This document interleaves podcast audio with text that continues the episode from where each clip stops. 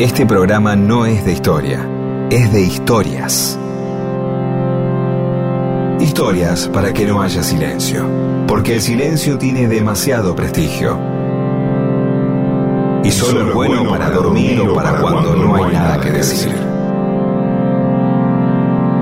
Mundo disperso. Historias de la vida y todo lo demás.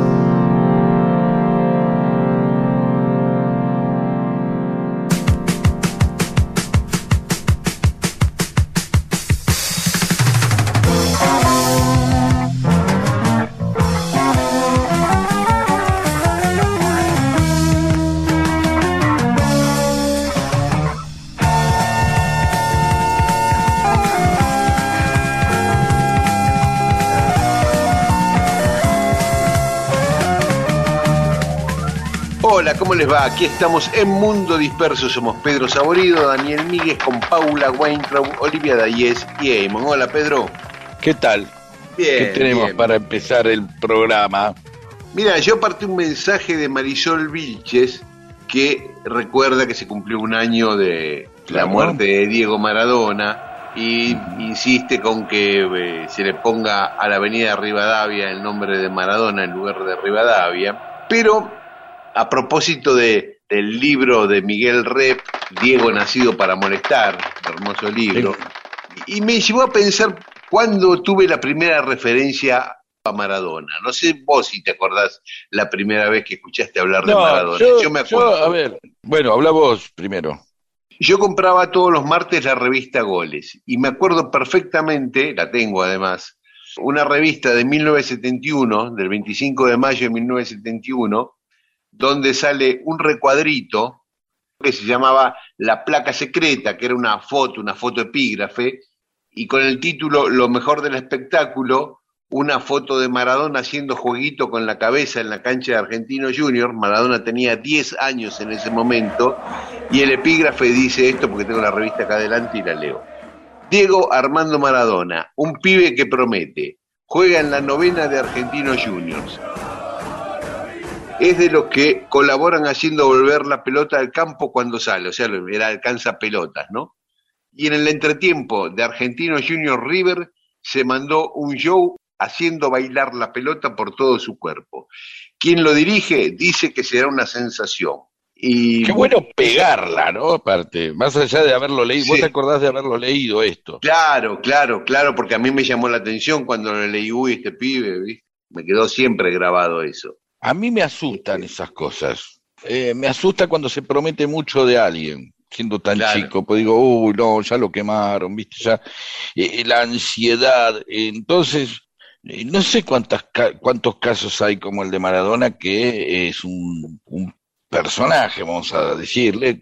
Digo, digo personaje porque justo estaba pensando en el libro de Miguel Rep, que es una biografía dibujada de Maradona. Sí. Recomendamos, Diego, Nacido para molestar, búsquenlo, es de Planeta, es sensacional el libro, está bueno para regalar en las fiestas al amigo maradoniano o a la amiga maradoniana. Y, eh, pero, pero no hay un tantos registros de alguien que diga, che, mira, este es un ídolo y a los 10 años ya apareció con Pipo Mancera.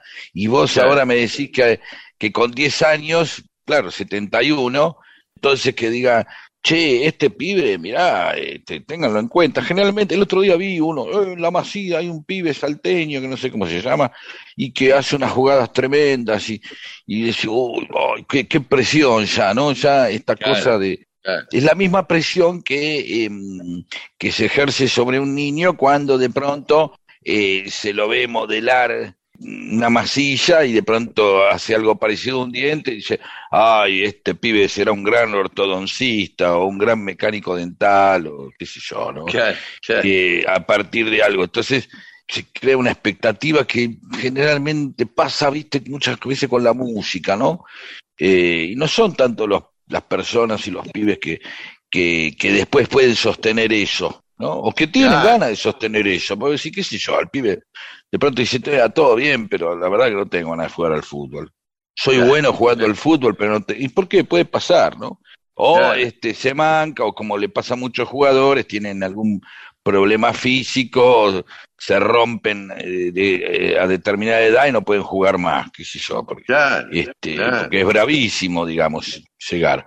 Entonces, realmente es, es, es, sorprendente esto que vos te acuerdes, y no sabía de ese testimonio, me acuerdo de el, de Maradona El de claro, yo quiero ganar un mundial, qué sé yo.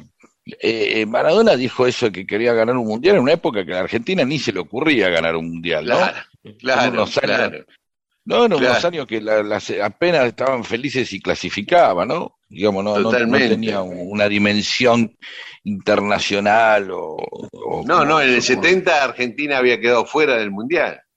Por eso, y sale un pibe diciendo yo quiero jugar un mundial, dice, y el segundo recuerdo que tengo de Diego es un domingo yo en el fondo de mi casa, mucho calor, noviembre, y dicen que Argentino Juniors le ganó 5 a 2 a San Lorenzo de Mar del Plata, en Mar del Plata, y los dos últimos goles los hizo Maradona, que fueron ah, en la radio, me acuerdo de eso, fueron los dos primeros goles de Maradona en primera división, eso era el quinto partido que jugaba, había entrado en el segundo tiempo, y los dos últimos goles de Argentino Juniors los hizo él, que fueron sus dos primeros goles en primera división. Claro, ¿qué, ¿cuál fue el recuerdo que uno tiene? fue la primera vez que escuchaste hablar de Maradona? Yo no me acuerdo la primera vez que escuché hablar de Maradona, sí me acuerdo de la sensación que causó en su momento. Recuerdo a una profesora del Palá de Avellaneda, la Orsiuoli, indignada porque se iba a hacer una campaña para juntar plata para que Maradona no se vaya del país. ¿Te acuerdas de eso? Ah, sí, sí, claro. Este, pues fue a Boca, ¿no? Ya era una causa nacional que Maradona no, se vaya a jugar a otro lado, ¿no? Este ahora sería lo más normal del mundo. Quisiera que esto dure para siempre casi tanto como una eternidad. Es verdad que soy una rata de ciudad, no tengo religión, tengo ansiedad. Quiero mirar por el ojo de tu cerradura. No seas dura, la mía es pura mi filosofía es de la calle y es mía. Si contigo no se puede, mejor que no me enrede. Lo que quieres de mí, ya lo aprendí. Hace tiempo, otra vez desde lejos no me ves. Hace tiempo, otra vez,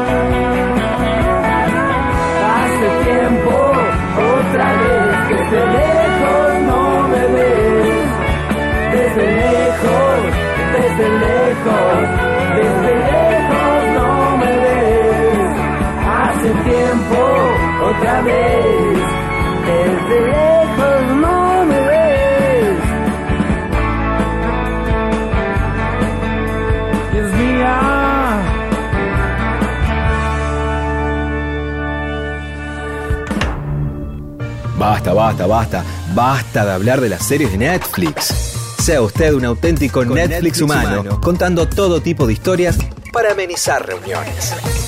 Mundo, disperso. Historias para que la gente tenga más cariño por usted.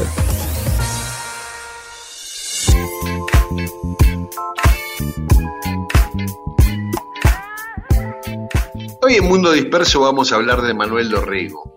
No de toda la vida de Dorrego, ¿no? Porque Una parte, podemos hacer son esos, esos tipos en los que uno, eh, la historia lo va pintando como para que uno, quizá, y quizás con el, final también de, su historia, este, uno los, empiece a tener dentro de sus preferidos. Son los personajes históricos. Uno no puede dejar muchas veces de agarrar los personajes históricos y verlos como, como poder tener preferencias. Y uno con Dorrego tiene preferencias. ¿No es así? Sí, claro.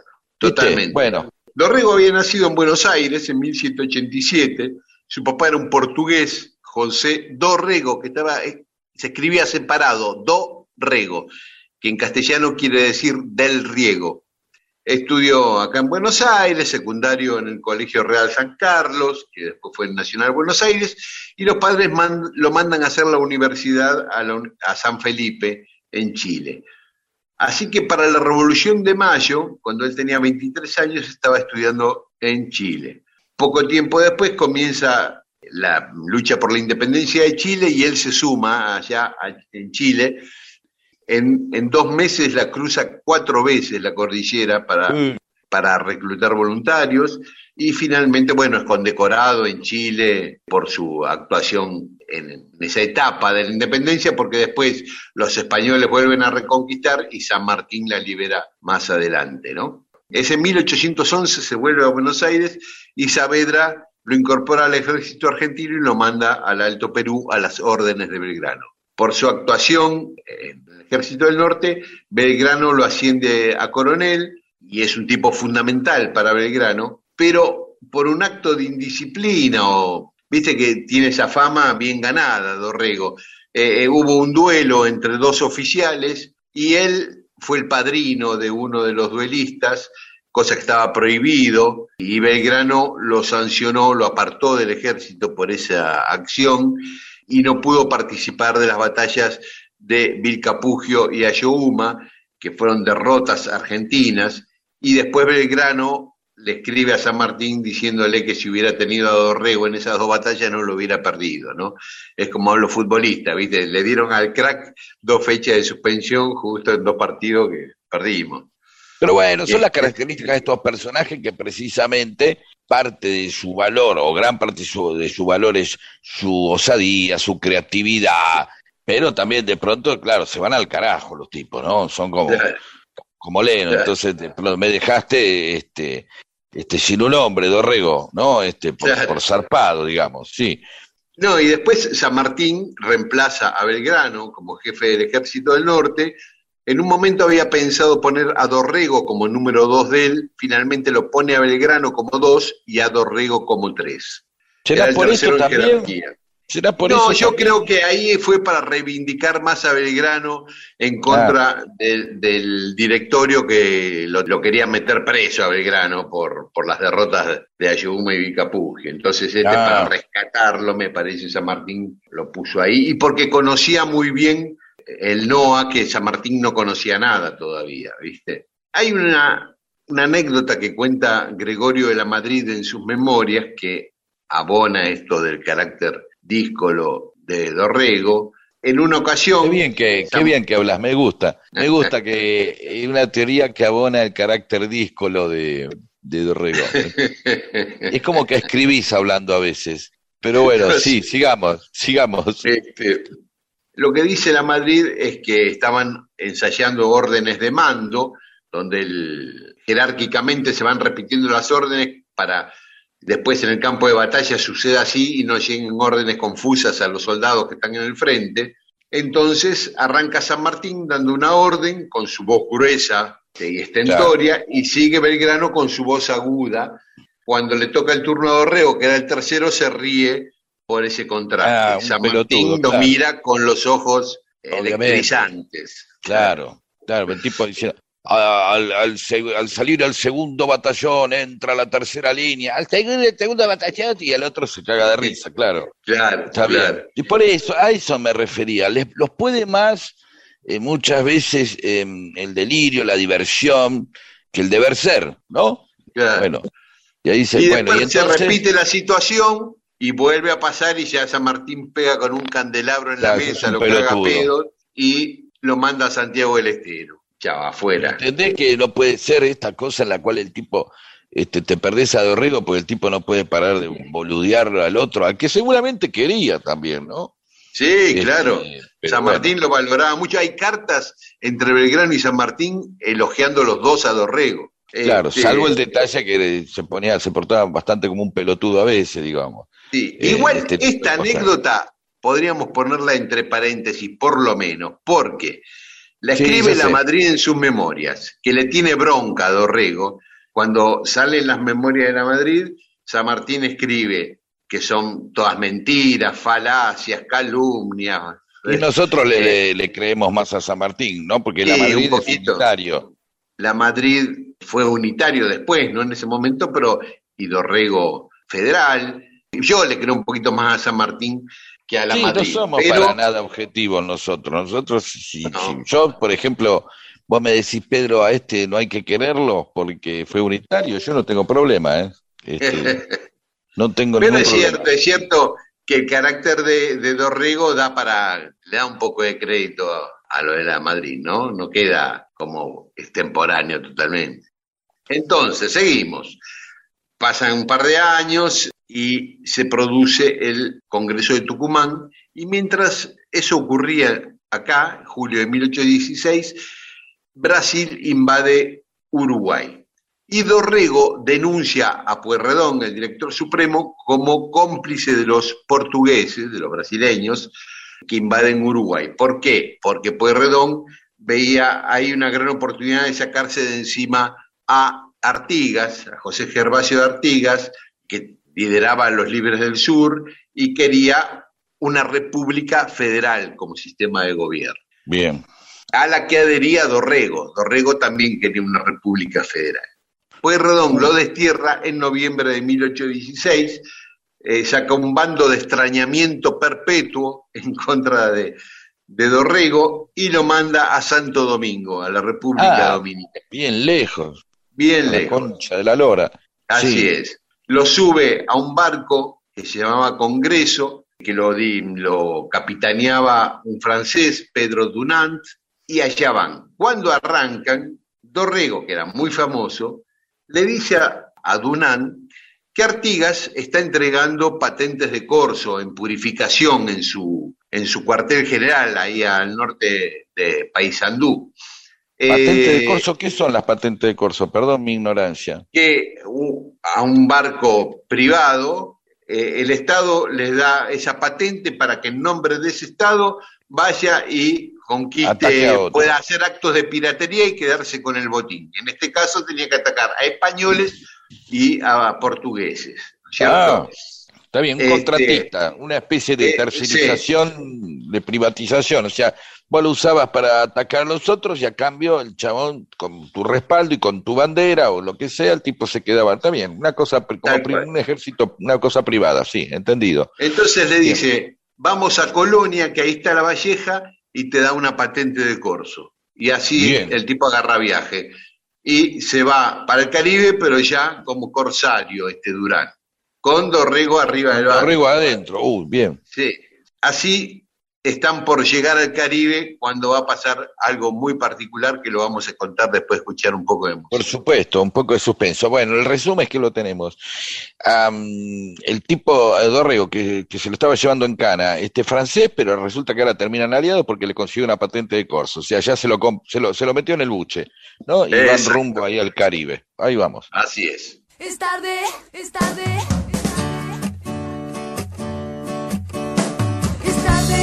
Ciega el sol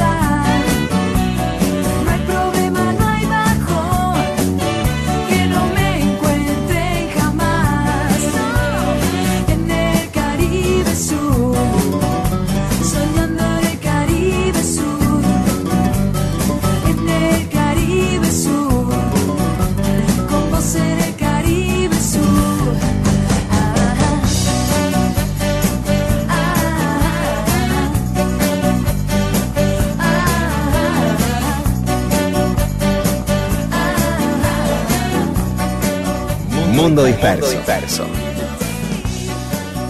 Recalculando. Recalculando.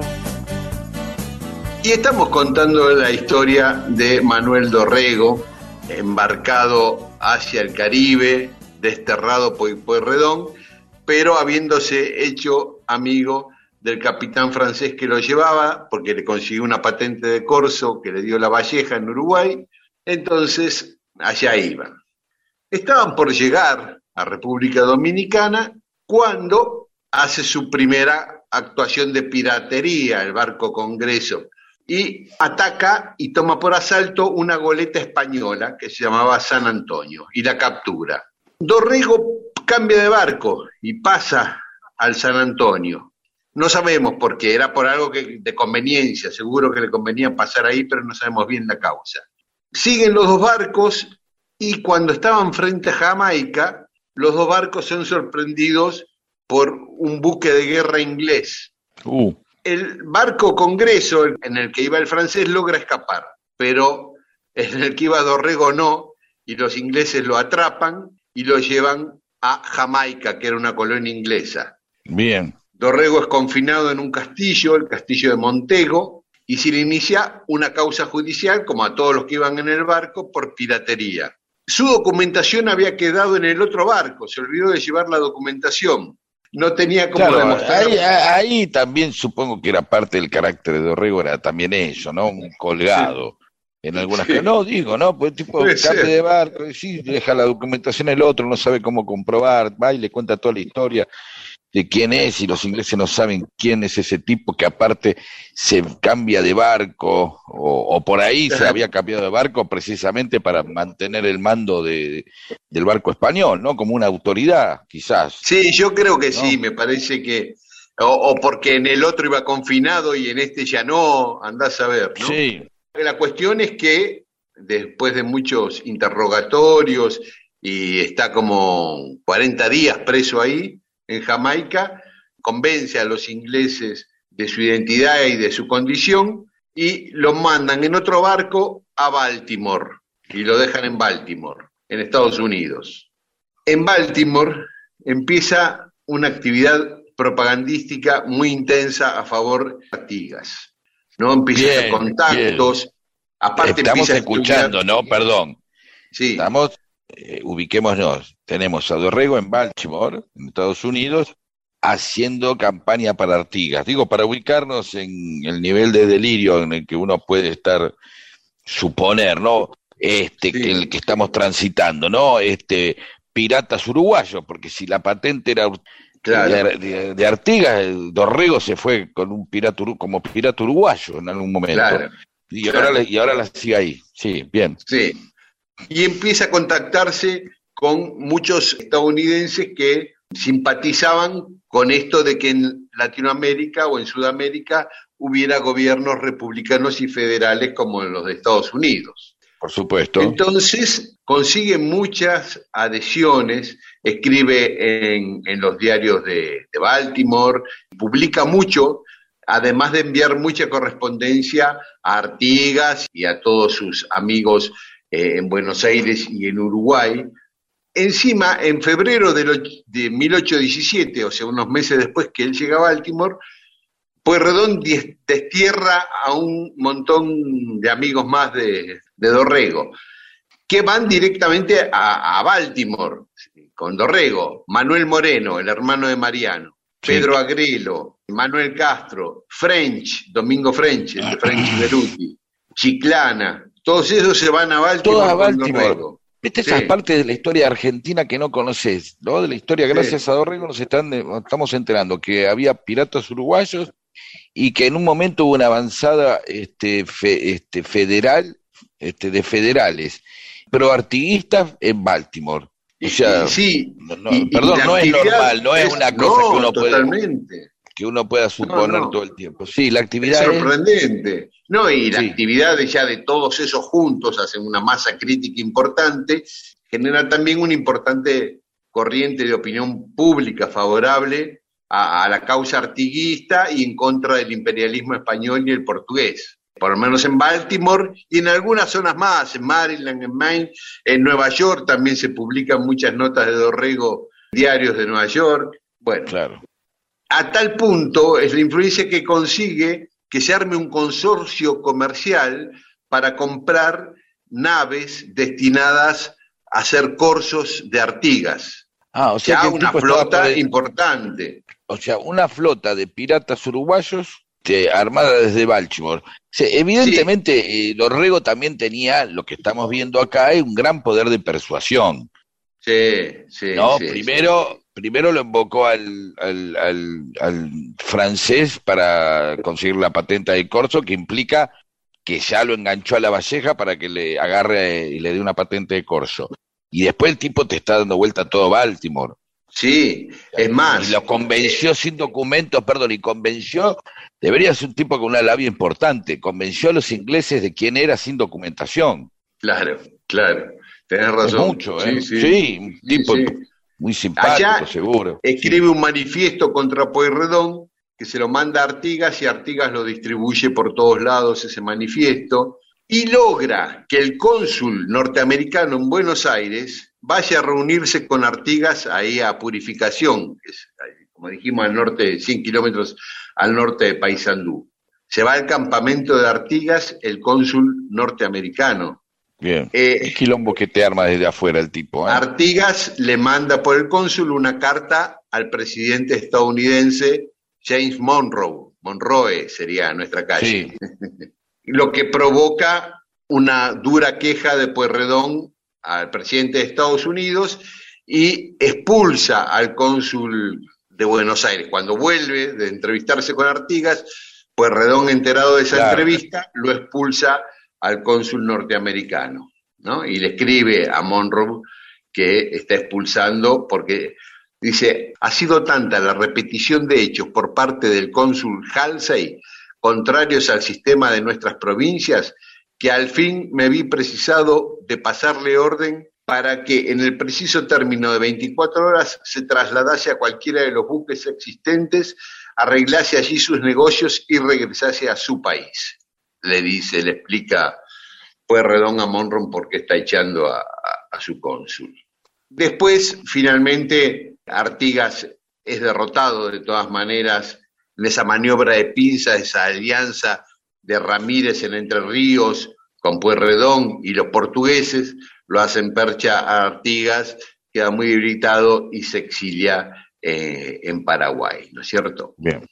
Después de cuatro años en Baltimore y ya sin Artigas como aliado, exiliado y retirado en Asunción del Paraguay, Dorrego regresa a Buenos Aires, enseguida Martín Rodríguez toma el poder y Dorrego queda ahí combatiendo a Martín Rodríguez y a Rivadavia. Pero mucho más convencido después de su estadía en Estados Unidos de la eficacia del sistema republicano y federal y del voto universal. Claro, y ahí andaba. El primer propulsor del voto universal en la Argentina también fue Dorrego. Yo creo Por que eso- lo dejamos acá, porque la próxima vez que hablemos ya es la etapa donde Dorrego se encamina a ser gobernador después de Rivadavia, con la guerra de Brasil de por medio, y viene su enfrentamiento con la Valle, su fusilamiento y, y todo Sí, lo que sí, deparó eso para la historia argentina, ¿no? Recomendamos siempre el libro El Loco Dorrego de Brienza, de Hernán Brienza, de nuestro amigo, ¿Mm? e iremos rumbo a ese caso que precisamente, ¿no? Y Dorrego es quizás más famoso por haber sido fusilado y por el quiebre que provocó eso en la historia eh, argentina, que por todo lo que hizo antes, ¿no? Es que era muy moderno, vos pensá, 1820 el tipo proponiendo una república federal y voto universal. Era, Sí, era demasiado. se y aparte- produjo 100 años después el voto universal. Claro, y aparte el tipo también siempre era acusado de manejar cierto marketing, ¿eh? de andar vestido así nomás, medio desarrapado para poder mezclarse entre la gente, entre el pobrerío, ¿viste? ¿Sabías eso? Totalmente. Sí, sí, es un sabés que le llamaban el, padre de los pobres, era su apodo. El Claro, padre de los entonces- pobres le decían. Y decían, y su este, partido, antes de llamarse federal, se llamaba Partido Popular. Después se llamó Partido Federal. Y hay una cosa ahí medio, ¿no? Aparte, medio de mezclarse este, con la Sí, masa, sí. de disfrutar de un goce especial. fue- Dorrego fue realmente el primer líder popular donde lo seguían la gente muy humilde, era fanática de Dorrego. Bien, seguiremos eh, hablando de Dorrego, como lo hicimos este, con San Martín, en varios capítulos, ¿sí? en varios programas. Así es. Mundo disperso.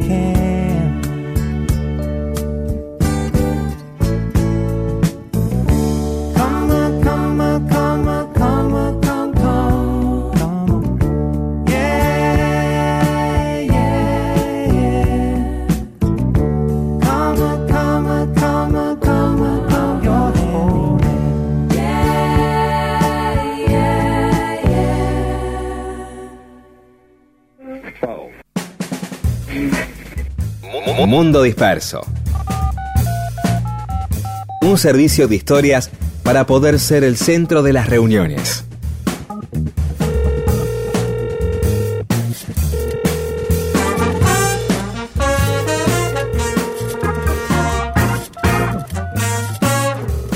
Y en Mundo Disperso tenemos mensajes de nuestros oyentes que nos escribieron a Facebook, a Mundo Disperso o a Twitter e Instagram a arroba Mundo Disperso AM. Sergio Mario Casinari, con respecto, dice, a las contingencias capilares, empezó a perder densidad en la pilosidad craneana a los 30 años. No dudó, se rapó y pasó a ser un docente de secundario muy expuesto a las pulias y retruécanos del alumnado insolente. Y aclara que es feliz con su bola de billar. Graciela Gargiulo, qué buenas las historias que cuentan, no me pierdo ningún programa. Gracias, gracias, Graciela. Otto de Almagro, cuando algo es grande, de buen porte, se dice que es de gran envergadura. Me gustaría que explique de dónde viene esa palabra, a quién se le pudo haber ocurrido. ¿A quién se le habrá ocurrido? No sé, pero eh, significa cuando uno extiende los brazos en cruz o la punta, también se le dice a la distancia entre las puntas de las alas de un avión.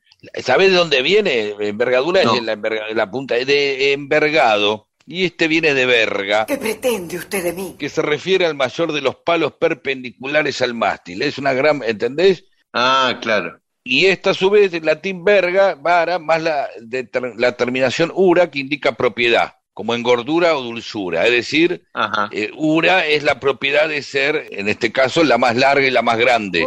¿sí? Porque vos. verga se le decía el palo mayor No de los barcos. Rubén Cetrángolo, más allá de lo interesante de las historias que cuentan, vale resaltar la música que pasan, gracias. No todos los días se escucha Mágico y Natural en la versión de Tantor o Aguas Claras de Olimpo de Pescado Rabioso. Miriam Ragonese dice que cortamos un tema musical de Spinetta, Cristálida, Bien. que es tremendo eso que hicimos. Y bueno, vos fíjate, Rubén Centrángulo nos elogia porque pusimos Cristálida y Miriam porque la pusimos cortada. Y lo que pasa es que dura. Y bueno, no es un buen argumento eso, ¿eh? pero bueno. No, no es un buen argumento, pero. es un tema de gran pequeñas- envergadura. Eh, Convengamos, es un tema de gran Sí, envergadura. sí. Bien. Rubén Pinaca, un gran gusto poder escucharlos y aprender con ustedes. De hecho, estuvo muy buena la explicación del por qué fue el 20 de noviembre el Día de la Soberanía. Gabriel, desde San Salvador de Bahía, sigue con la saga Caribe y dice que vive en el mismo barrio donde vivía Caribe y nos manda unas fotos de la casa.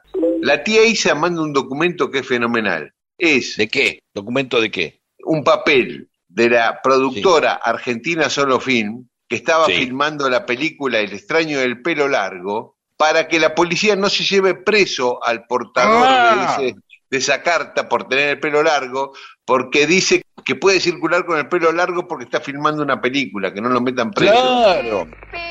La de Lito Nevia. Exactamente. Y Diana Maggi, Liliana. Uy, sí. Claro. Impresionante. Mirá vos. Sí, sí, Claro, lo subió ahí a nuestra página el, el documento de Argentina Solo Film. Una Eh, excusa, un hermoso. eh, Claro, claro, no lo metan preso porque Claro, sí. lleva el pelo largo porque está filmando una película. Estoy en bolas porque estoy filmando una película este, con Armando Bo y tengo que estar en bola. O estoy fumado porque estoy haciendo una película donde hago de fumado. Bien. ¿Qué más? Verónica Moriconi, gracias Pedro por la visita a Quilmes. Me hiciste reír, reafirmar mi conciencia y sanar mis días. No sabes lo importante que es para nosotros estos momentos y espacios de cultura. Bueno, gracias. Gracias. Jor- Jorge Sí. Estela, quería Por favor. preguntarle a Pedro si vio Sí. películas de Sandrini, porque me dio la impresión que muchos artistas sacaron cosas de él. Por ejemplo, a Biondi le noté algunos gestos y expresiones parecidas a Sandrini. Ahí ya me mata. Yo vi películas de Sandrini, pero no podría decir. Es muy probable, obviamente, y más Biondi, que es un, un cómico que, digamos, se reafirma en los 60, cuando eh, Sandrini es un tipo que viene de los 40 y 50 y de los 30 también, ¿no? De las primeras películas sonoras, incluso. Y es probable porque fue un referente. Sí, ¿no? sí, Un sí. referente Siempre se afanan, los, los artistas se afanan cosas una Oh. a otros. Por ejemplo, eh, Townsend, el, de- el guitarrista de los Who, que revolea los brazos, viste que hace Ujú. como un molinete cuando toca, Sí, sí, sí. se lo afanó a Kay Richard. Y Kay Richard Ah, nunca mira. se dio cuenta. Eh, lo encuentra Richard y dice, qué lindo que haces eso con el brazo. ¿Qué cosa? No se daba cuenta. otro. Claro. Ajá, no- no te das cuenta, listo, ya está. Si no te diste Ya, cuenta lo que haces, me lo llevo. Y ahí salió, lo dice, no tiene problema. Bueno, Silvia de Temperley, recién me percato de la parte que- del separador que dice sea un asesino serial de silencio. Me encantó. Pero la verdad que a veces eso no está bueno porque hay gente que dice tantas boludeces por no estar en silencio. Bueno, pero eh, en realidad nosotros lo que proponemos es que este, tenga algo que para contar Claro. y no decir boludeces. Si no quiere destruir silencios incómodos con estupideces, tiene algo acá, algo mucho más interesante para decir o por lo menos para salir del paso. Tampoco este, hay que abusar de las anécdotas porque eh, este, hay que usarlas como para empezar un diálogo. Uno se convierte en un estúpido también si se la pasa y no la pone generalmente. Nadie por decir el origen de la palabra atorrante ha tenido sexo solamente con eso, sino después lo ha tenido una vez que ha empezado a desplegar sus propias artes de seducción. Pero no crea que tampoco se soluciona todo leyendo datos y curiosidades menores como las que van a encontrar en este programa, ¿no? Claro. Bueno, paramos acá y después más mensajes de los oyentes. Mundo Disperso, un servicio de historias para poder ser el centro de las reuniones.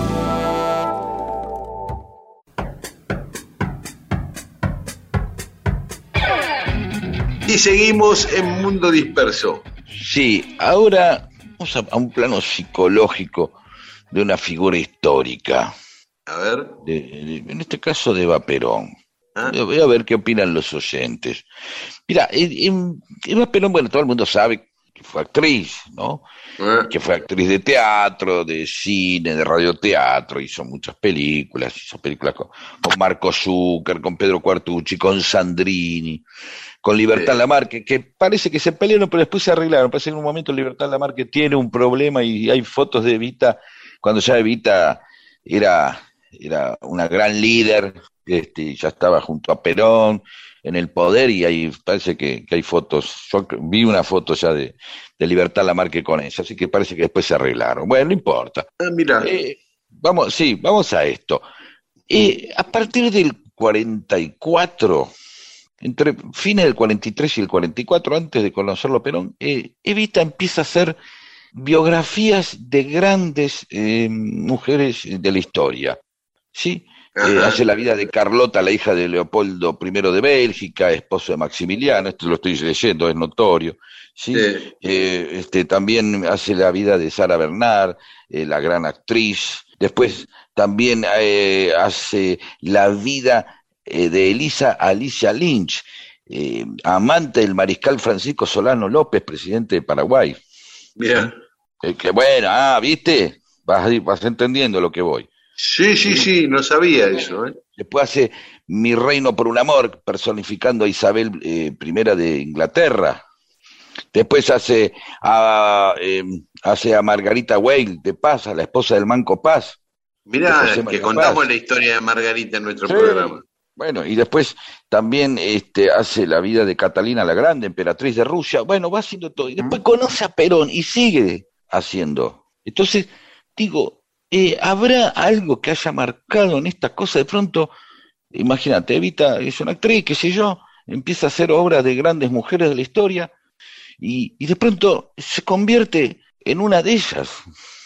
Se convierte Claro. en una gran mujer de la historia.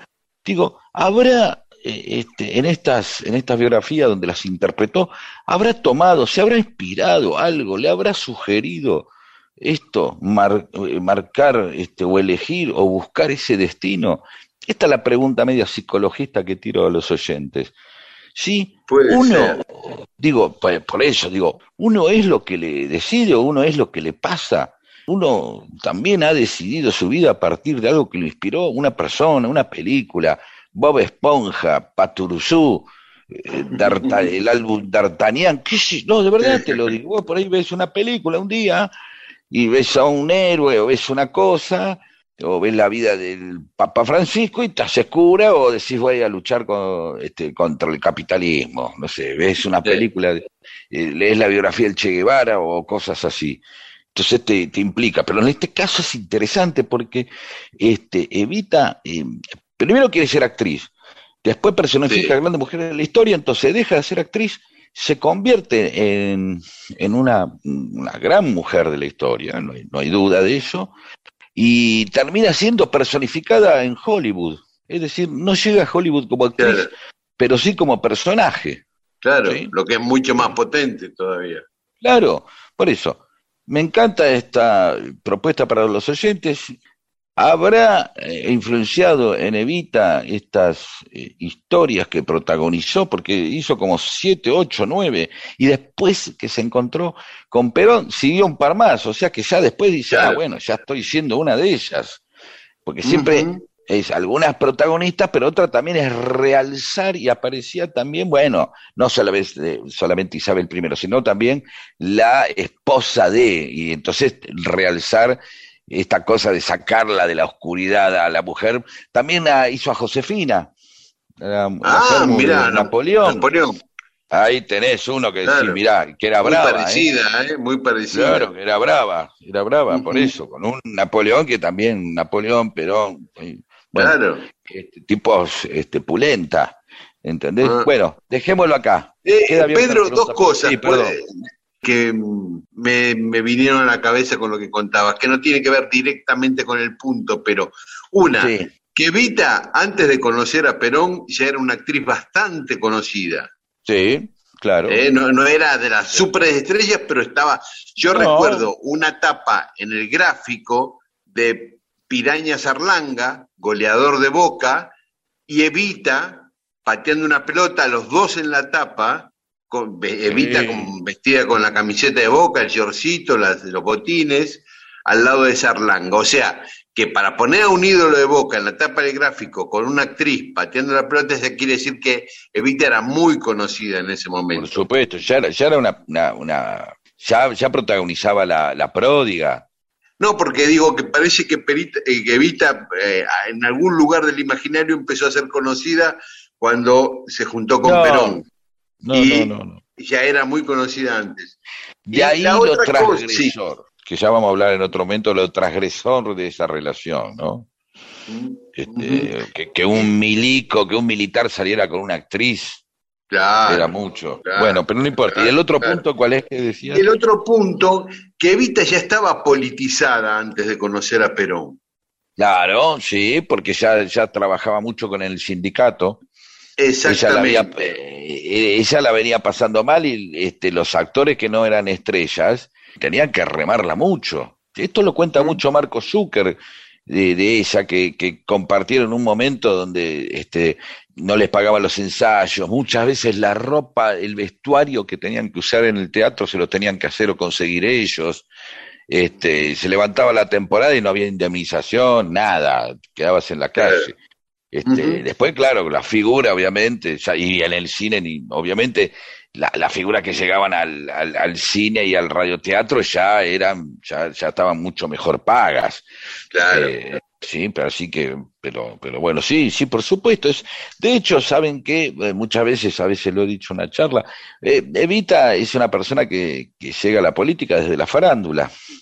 Claro, claro. Hoy no lo, uno podría decir, eh, che, Palito Ortega, que después fue gobernador, o Reutemann, o el otro, que primero fue famoso y después se incorporó a la política. Bueno, por eso les dejo la inquietud a los oyentes si les parece que esta formación, estos personajes que fueron recreando Evita, ¿les parece a ustedes? Este, o el no, ya tenía un destino marcado para ese lugar en la historia. Está bien, buen punto ese. Sí, sí, sí.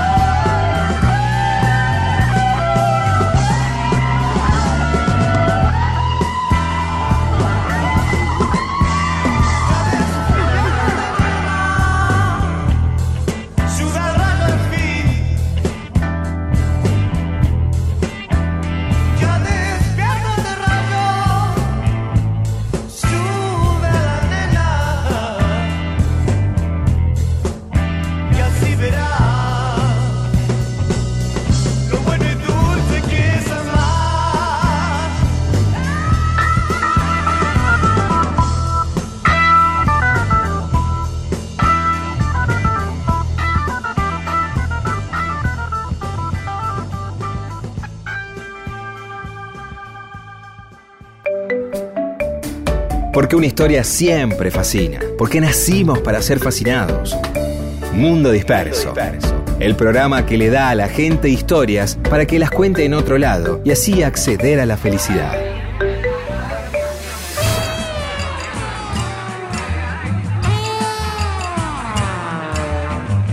Y en Mundo Disperso tenemos más mensajes de los oyentes. Pablo Iras desde Mendoza dice que el 28 de noviembre, este es otro dato, el del 2010 moría eh, Leslie Nielsen, ¿sí? el actor de Donde está el piloto y Sí. La pistola desnuda, no me acuerdo cuántas películas, Sí, una- un gran actorazo, que se hizo comediante de grande, antes era un actor dramático. Adriana Iglesias dice, no puede faltar en mis domingos, son el libro de historias jamás contadas. Muchas gracias, Adriana. Alba Noemí Pérez Saiz programó Mundo Disperso. Cada domingo lo disfruta mucho y quiere que le hagamos, eh, que hagamos un programa con Aristimunio. Esto No podemos dejar de, de seguir prometiendo esto. Tenemos Sí, que hacer un programa con Aristimunio ya. Sí, claro. Susana Figuini, hermoso domingo de lluvia y cuadros de una exposición. Gracias, chicos. Claudio Sabino Bernetti, y habla de la Bristol como un enclave del conurbano en el mar. Sí, y está muy bien, ya vamos a hablar de esto. Mónica Santos dice, ¿de quién es el último tema musical que pasaron, que le encantó, que nosotros no Ah, anunciamos. el bueno, tema. nos fuimos con un tema de Queen, pero yo creo que a lo mejor ella se refiere, eh, porque es muy conocido el de Queen, a um, Haz tu mente al invierno del sur de Gabriela. Ujú. Ah, la hermoso, sí. Una de las primeras recuerdo. rockeras argentinas. Y Laula O dice, cada domingo con la compu, escuchando desde Bariloche, instruye, se divierte, se nutre de buena música y mucho afecto. Y se trasluce la ternura con la que hacen el programa. Es verdad, nos tenemos mucha ternura entre todos los integrantes de este programa.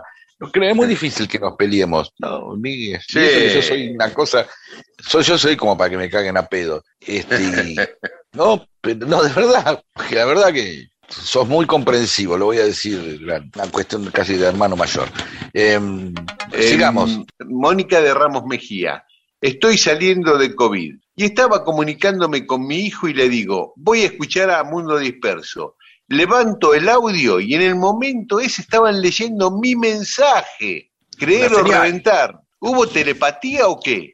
El pensamiento mágico sabemos. me produce alto rechazo, pero tengo algunas experiencias extrañas con gente que es de mis afectos que me resultan increíbles. Pienso que el afecto es un gran conducente. Ah, Puede ser, ¿eh? Mira vos. interesante eso. Eh, como, una especie de energía conductora o de como una especie de cable, ¿sí? Sin cable, Sí. un cable de amor. Y Lili Lamborghini dice, me gusta escuchar a dos humanos especiales, como nosotros, se refiere a nosotros, supongo, contando la parte humana de la historia. Ya los recomendé a mis amigas y amigos y familiares para que disfruten como yo de este programa. Gracias, Lili. Alberto Bongo, el nombre de la estación obligado en París era por la calle homónima que se nombró así en homenaje a Mansilla, que estaba exiliado en Francia después de la Ah. batalla de Caseros. Ah, sí, sí, sí, sí. Eh, Mirá qué buen dato de Alberto, porque efectivamente Mansilla se fue en el mismo barco con, al exilio que, que Rosas, pero después se radicó en París y tuvo un gran vínculo con Napoleón III, pero Mirá muy vos. cercano con Napoleón III, y Napoleón III sí puso la, la calle obligado, que después en 1948 Ah, Napoleón le, Napoleón le puso Sí. la- el nombre. en honor a Mansilla, como dice Alberto Bongo. Y después, en 1948, le pusieron calle de Argentina, ¿no? Rue de Argentina, a la, a la que antes era obligado. Y al subte, la estación de subte.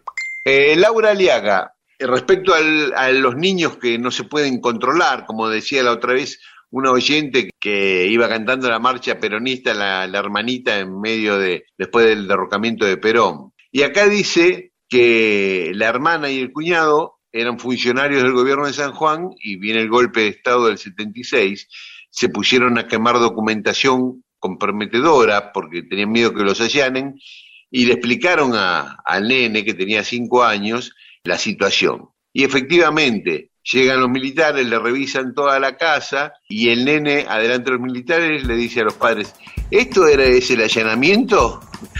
Por suerte zafaron. Ya no esperar más, mis pupilas envejecen. Ya no puedo esperar más, el silencio gritará. Ya no quiero esperar más, un reloj cansino y turbio. Ya no quiero esperar más, que me pases a buscar. Porque este amor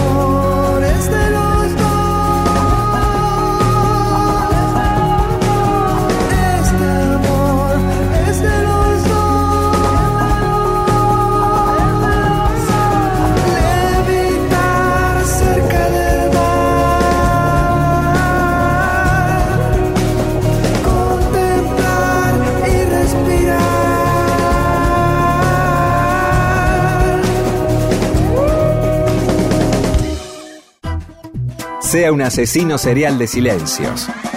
Mundo Disperso le ofrece magníficas historias para atarse a un muelle de interés y no dejar que el catamarán de una relación se precipite por la catarata del aburrimiento.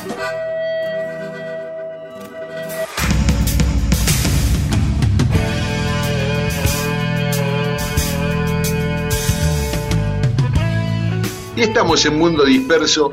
Hoy vamos a hablar de un cineasta y caricaturista italiano, pero que llegó a la Argentina a los cuatro años y vivió toda su vida aquí. Vivió 88 años y 84 de ellos en Argentina, así que casi podemos decir que es argentino, ¿no? Sí, dale, se hizo todo acá. Quirino Cristiani.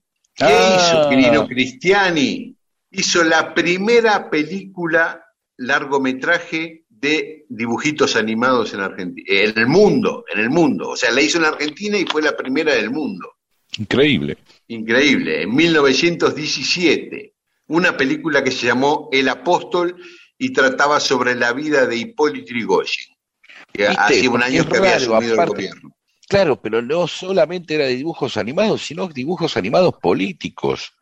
Sí. O sea, eso, eso es lo, lo extraño y lo raro, ¿no? No, no eran Totalmente. infantiles. Sí, Totalmente. Eh, porque el, el primer cortometraje de dibujitos animados se había hecho en 1908 en Francia, pero nunca se había hecho un largometraje. Eh, Quirino, como, como dijimos, nació en 1896, a los cuatro años en 1900 llegó a la Argentina y se instaló con sus padres en Bernal, partido de Quilmes. Y ahí vivió toda su vida. Murió en Bernal el 2 de agosto de 1984. Empezó a dibujar de adolescente, empezó a trabajar en el estudio cinematográfico de otro italiano, Federico Valle, y hacía caricaturas como promocionales de las películas que filmaba a Valle, hasta que le propone hacer esta película de largometraje El Apóstol, Valle se la financia y es estrenada. Para hacer la película sobre Irigoyen utilizó 58 mil dibujos en 35 milímetros, ¿no? Y aparte maquetas de los edificios públicos, como el Congreso, la aduana, el edificio de obras sanitarias, calles de la ciudad de Buenos Aires. La película se estrenó, pasó, qué sé yo, no tuvo un gran éxito, pero más o menos funcionó. Al año siguiente hizo el segundo largometraje, que se llamaba Sin dejar rastros, sobre un episodio ocurrido en la Primera Guerra Mundial, que era totalmente anti-alemana la película, y el gobierno se la prohibió porque no quería enemistarse con Alemania, porque Argentina tenía una política de neutralidad en la Primera Guerra Mundial y en general, y estuvo un día en cartel la película, y el Ministerio de Relaciones Exteriores pidió que se la prohíban y se la prohibieron. En 1927, la Metro Golden Mayer lo contrata como director de la filial argentina y agarra por un tiempo, un par de años, y mientras forma su propio estudio, Cristiani Studios. En 1931 hace otro largometraje de animación sonoro sobre Irigoyen, pero en contra de Irigoyen, al revés que el anterior. Acá ya estaba Uriburu, lo había derrocado a Irigoyen, y este hace una película que se llama Peludópolis, ¿no? Recordemos que le decían el peludo a Irigoyen. Entonces Bien, lo ponen o sea como que- corrupto, todo mal a Irigoyen. o sea, una, seguramente una película totalmente por encargo, ¿no? Digo, Sí, o por encargo, sí. o por lo menos apoyada. O por Bien. conveniencia. Tal vez no se la iban a prohibir, sí. No, no, no, no. Eh, en 1941, cuando Walt Disney viene a la Argentina, lo conoce, conoce a Cristiani, conoce sus películas y le ofrece irse a trabajar a Estados Unidos para la Disney. Pero Cristiani no lo aceptó porque ya tenía su empresa funcionando muy bien acá y no quería abandonarla. Tuvo dos incendios, uno en 1957 y otro en 1961, que destruyeron todas sus películas, salvo una, una muy famosa, El mono relojero, una película de dibujitos animados, El mono relojero, que fue la, es la única película que se conserva hoy de Cristiani. Todas las demás se quemaron en esos incendios. Una pena. Bueno, como dijimos, murió en 1984 y en 2018 nacieron los premios Quirino de animación iberoamericana. ¿eh? Por él En homenaje al tipo. este. Sí, sí, sí. Se hace el festival en Santa Cruz de Tenerife, en España. Participan todos los países de Latinoamérica, más Portugal, España y Andorra, y se dan los premios Quirino al mejor trabajo de animación. un argentino que filmó el primer largometraje en el mundo de animación y después el primer largometraje sonoro de animación en el mundo, las dos cosas. Bien, son esas cosas como para no sentirnos, para sentirnos orgullosos, esa cosa típica también nuestra que necesitamos legitimarnos a partir de esto, ¿no? De ser los primeros, aunque después se haya quemado todo y no exista más. Este, ¿Sabés lo que- que bueno. de la obra Sí. de él que me hubiera gustado ver? Una No. de 1923 que fue un cortometraje sobre la pelea de Firpo y Dempsey y una del año siguiente, de 1924, que fue un cortometraje sobre la participación y la medalla de oro de Uruguay en las Olimpiadas en fútbol en las Olimpiadas de 1924. Claro, qué delirios que deberían ser, todos animados, ¿no? Una cosa Eh. muy rara, qué pena no tener ni siquiera la foto, algo, Sí, sí, un testimonio, un original. Bueno, Bueno, en YouTube Eh, se puede ver el mono relojero, por lo menos. listo. Mundo Disperso.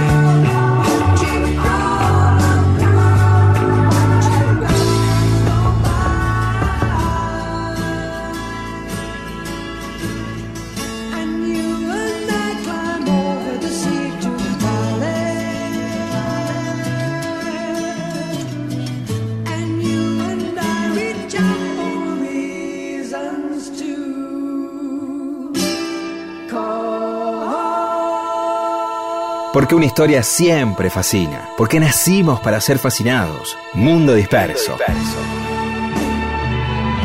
El programa que le da a la gente historias para que las cuente en otro lado y así acceder a la felicidad.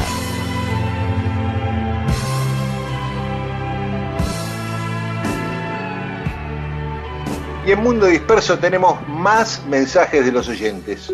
Sobre la entrada a Tucumán, Roberto Ramos dice sería interesante rescatar la mayor resistencia a la invasión española, que fueron las guerras calchaquíes que duraron más de 100 años. Sí, vamos a contarlo, eso fue, sí, sí, sí. sí fue Forma muy- parte de algún día lo vamos a contar. Y Marcela Sí. nos eh, eh, indica y nos marca que aborigen significa sin origen y es despectivo hablar así de los pueblos originarios. Bien, lo vamos a No, tener en cuenta. no me parece, ¿eh? no me parece, me parece Bueno, que aborigen que- eh, quiere decir que es eh, el habitante primitivo de esa tierra, el habitante original de esa tierra. ¿eh? No, no me parece. No me voy a poner a Bueno, pero no, bueno, vamos a averiguarlo bien por las dudas, pero Seguro. lo tomamos, lo tomamos. Cristian Chiminelli. Gran historia la previa a la fundación de ciudades y la búsqueda desesperada de oro y plata. ¿Será por eso de que había metálico en el río de la Plata que luego derivó en Argentum e inspiró el nombre de nuestra patria? Claro, Argentina viene por eso, por lo de lo del río de la Plata. Eh, el primero, ¿sabes quién fue el primero que habló de la Argentina en un poema? Martín del. Barco Centenera. Eh, de- definió esta zona de América como la Argentina. Y oficialmente Ya en el gobierno de Rivadavia, en la constitución de 1826, se usó el nombre de Argentina.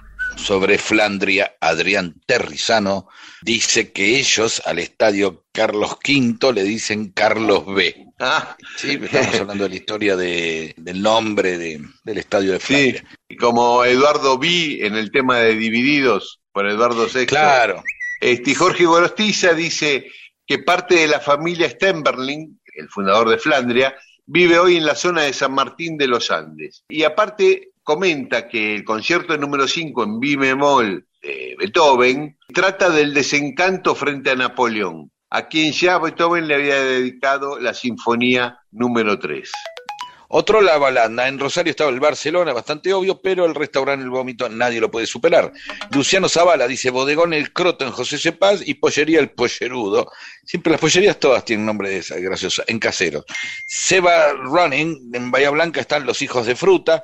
Interesante este. Y en Bir Jure o Jure, en Jujuy la panadería se llama Trigo Limpio. Ah, ahí tiene algo esta. Y Sara 12 desde Las Toninas en Almagro cuenta que en Almagro hay un kiosco que se llama Carmina Burana. Y Roberto Fonsalida cuenta que había puesto un negocio en Talar de Pacheco que, eh, como la hermana se llamaba Teresa, lo, lo llamó confundiéndolo con la expresión inglesa Teres Ranch, o sea, Deals Ranch, ¿no? Ah, muy fino esto, ¿eh? Sí, sí, sí. El rancho de Tera. Y, y en Martínez hay una pizzería que se llama Pizarrón. Eh, Leo Torresi, nuestro amigo, dice, en Lomas en los 80 arrancó una ola de supuesto ingenio y los negocios empezaron a llamarse lo más rico, lo más limpio y todo así. Bueno, está bien. Da, digamos que es verdad, está muy bien, ¿eh? Porque ya con Lomas da. Oscar Eleuterio Sagaceta, desde Neuquén. Mortal imaginar al azarlo Sebril y la Meijidi llevándolos a probar esta. Jaja, se mata de risa. Y Luli dice, la musa inspiradora, una pizzería que está en Urquiza. La veía muy bien. cuando eh, viajaba en el 107. Bueno, todos los que quieran mandar más eh, nombres ingeniosos eh, de negocios, síganlo haciendo porque es un, un tema que no, no es justo darlo por terminado, porque siempre hay otro más. Y sobre el tema de la revolución de los orilleros, Horacio Calcaño dice que el sabedrismo era la ala conservadora de la revolución de mayo, es así, ¿no? Sí, y Viviana Sí. dice gracias por estos momentos históricos. Y Jumpen dice que Salvador Ferla lo reivindica a Saavedra y comparte un fragmento de un libro de ese historiador. Muy bien, gracias a todas y a todos.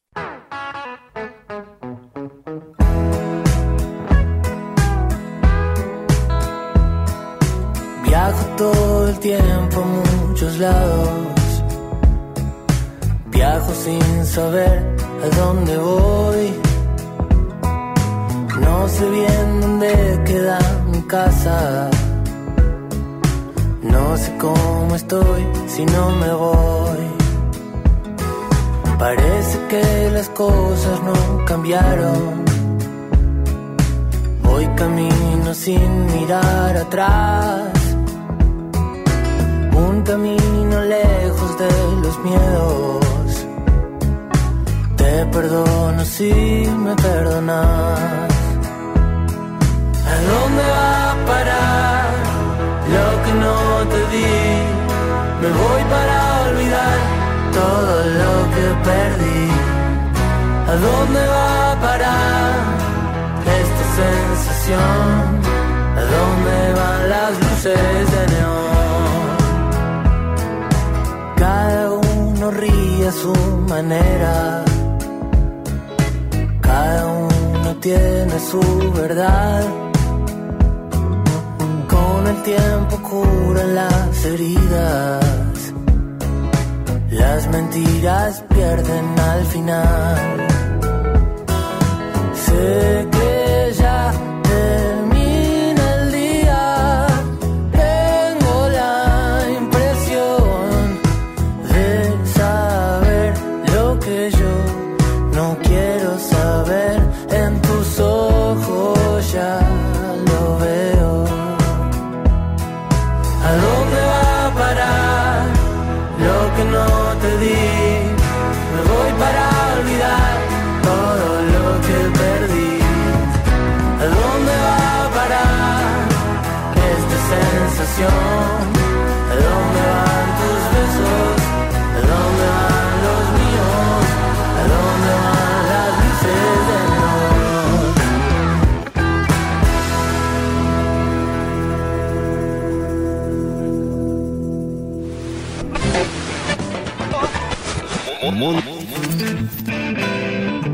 Mundo disperso. Mundo disperso. Historias de la vida y todo lo demás.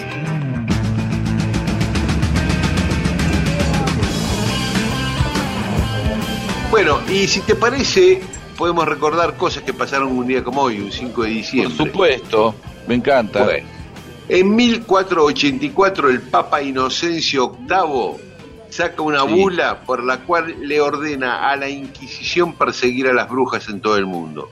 Eh, lo de las brujas no era parte de la Inquisición hasta ese momento. O- No, ya existía la Inquisición, pero ahora específicamente le ordena perseguir a las brujas, creyendo que existían las brujas, ¿no? Obviamente. Sí, sí, sí, sí, sí. Y- Y un día como hoy, en 1703, se produce la gran tormenta, la más violenta tormenta registrada en el norte de Europa. ¿eh? Una tormenta que abarcó unos 500 kilómetros desde Gales, Inglaterra, Holanda, parte de Alemania, dejó entre 8.000 y 15.000 muertos. Daniel Dafoe, el autor de Robinson Crusoe, escribió que fue la más terrible tormenta que haya visto el mundo. Sí, siempre hay, hay algo que es el registro, este registro de récord, ¿no? La idea de que algo es la, la más tremenda, en este caso tormenta, pero también puede ser el corte de energía más grande de la historia, el terremoto más tremendo, la erupción del volcán, y así siempre registrando la historia a partir de los excesos o de las puntas que se pueden dar en recordar, obviamente nadie recuerda la normalidad. No estoy hablando de mediocridad, estoy hablando del promedio. Nadie Sí, se sí, acuerda uno. sí. Claro, el día que, ay, me tomé una lata de cerveza y no pasa nada. El día que vos te tomás 15 latas de cerveza, te vas a acordar, más allá del pedo que te vas a agarrar. ¿Entendés? Yo con mi amigo Pato en Miramar una vez nos comimos 14 porciones de, de, de mozzarella en una No. pizza libre. Sí. Y, y creo, claro, y al último uno ya sabe que lo está haciendo para, eh, te alienta a la gente, el resto, pero vamos, vamos, vamos. Y entonces, claro, es un mojón en tu historia. La historia está hecha precisamente de esos quiebres, de esas bat- de batallas, de, de récords. La geografía está hecho de monte. Vos vas a conocer cuál es el, el- el- la montaña promedio del mundo y viste la más, la más mediocre y toda, la que no es ni la más baja ni que sería cero y la más alta que es el Everest. Y no sabés, vos sabés cuál es la más alta. Y después Claro. dos, tres, después viene la subcategoría. Che, ¿cuál es la más alta de Latinoamérica? Bueno, entonces vamos a la Concagua. ¿Cuál es la más alta de Tandil? Ese, este es el cerro más alto de Tandil. Y entonces uno empieza en su vida así, también el día que hizo más goles, el año que salió con más mujeres o con más hombres, aquella vez que esperó un colectivo este, más de cuatro horas, lo menos que tardó a Mar del Plata o lo máximo que tardaste a Mar del Plata eh, la cantidad de veces que te quedaste en el agua. Una vez me quedé como una hora y media en el agua, y así sucesivamente. Vamos marcando nuestras vidas a partir de esos este, pequeños récords que vamos teniendo. A ver, no, no tenemos conciencia exactamente de todos los días. Yo te pregunto a vos, ¿cuántos panchos comiste en tu vida? Y ni idea. Bueno, y debe haber una cantidad exacta de pancho que te comiste, pero Sí. pasa que no la sabés. Y, Claro. ¿Entendés? Quizás tenés un récord frente, sos el, el Míguez que más panchos comió en Argentina, o el periodista, o el tipo que laburó este, en Clarín y después este, en Canal 9 que más mostaza le puso algo. Es decir, quizás vivamos y tengamos un montón de récords, pero uno se acuerda de las cosas de- más extremas en su vida, ¿no? Este, el cumpleaños Claro. donde más se aburrió, el cumpleaños donde más se divirtió. ¿Sí? Lo que no queda en el recuerdo es el promedio, ¿sí? Y Tal que cual. es la mayoría de la vida, ¿sí? Bueno, sí. ¿qué más? Claro. No, bueno, y una cosa muy trágica que ocurrió en 1928 en Ciénaga, cerca de Santa Marta, en Colombia.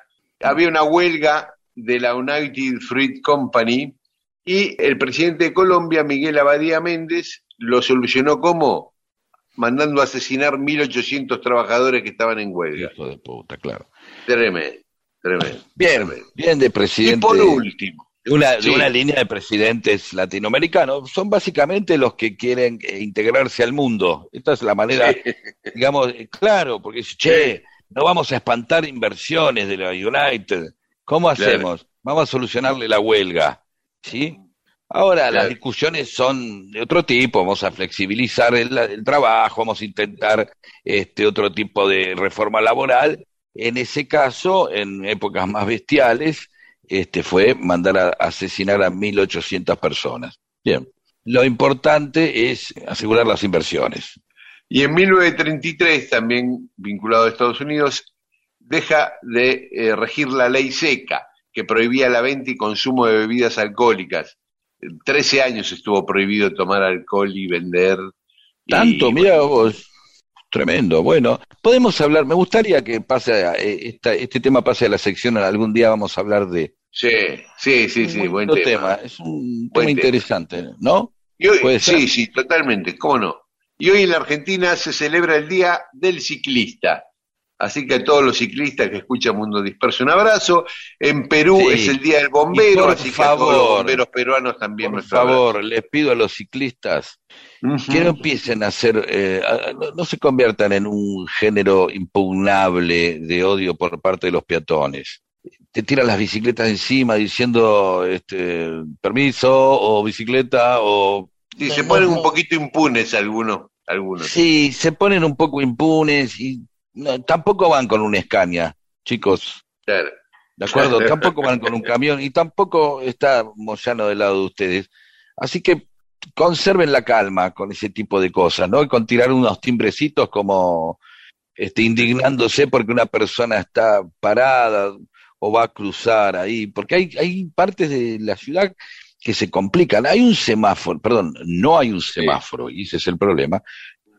Por ejemplo, en Billinghurst y Humahuaca se cruzan eh, dos eh, bicisendas, y, y aparte de cruzarse dos bicisendas no hay semáforo. Por Ah. lo cual, cuando tenés mirar para 18 lados cuando vas a cruzar, aprovechando que no vienen de un lado, te apuran del otro. ¿Sí? Claro, claro. Van con esa impunidad de trin, trin, trin, trin, con los timbrecitos esos este, que tienen. Así que nada, no se la crean, chicos, por favor, les pido eso. ¿Sí? Y después los Claro. amo. Yo también soy ciclista. ¿De acuerdo? Bueno, se nos acaba Mundo Disperso, Pedro, ¿eh? Ya no nos queda Bien, casi nada de y tiempo. entonces, bueno, entonces Yo- no, no, no, No, lo que quería decir, ya que hoy hablamos de Aristimuño, que el 7 de diciembre, o sea, pasado mañana, toca en el Teatro del Círculo de Rosario. Y después toca en Buenos Aires, en el Conex, el 11 y el 18. Pero para el 11 ya están agotadas las entradas. No sé, fíjense si queda para el 18 de diciembre en el Centro Cultural Conex, Lisandro tocando allí. Y seguimos sorteando entradas para la obra Antártida en La Carpintería, el Teatro La Carpintería en Jean Lloré 858. Y los que ganaron la semana pasada fueron María Marta Abdo Férez y Laura Aliaga, que suponemos que habrán ido el viernes pasado, anteayer, a ver la obra. Así que gracias por las entradas que nos dieron la gente de teatro. Nos encontramos el domingo que viene, Pedro, y si Dale. quieren escuchar esta noche pueden hacerlo en la FM 93.7 Nacional Rock. Chau, hasta el domingo. Chau.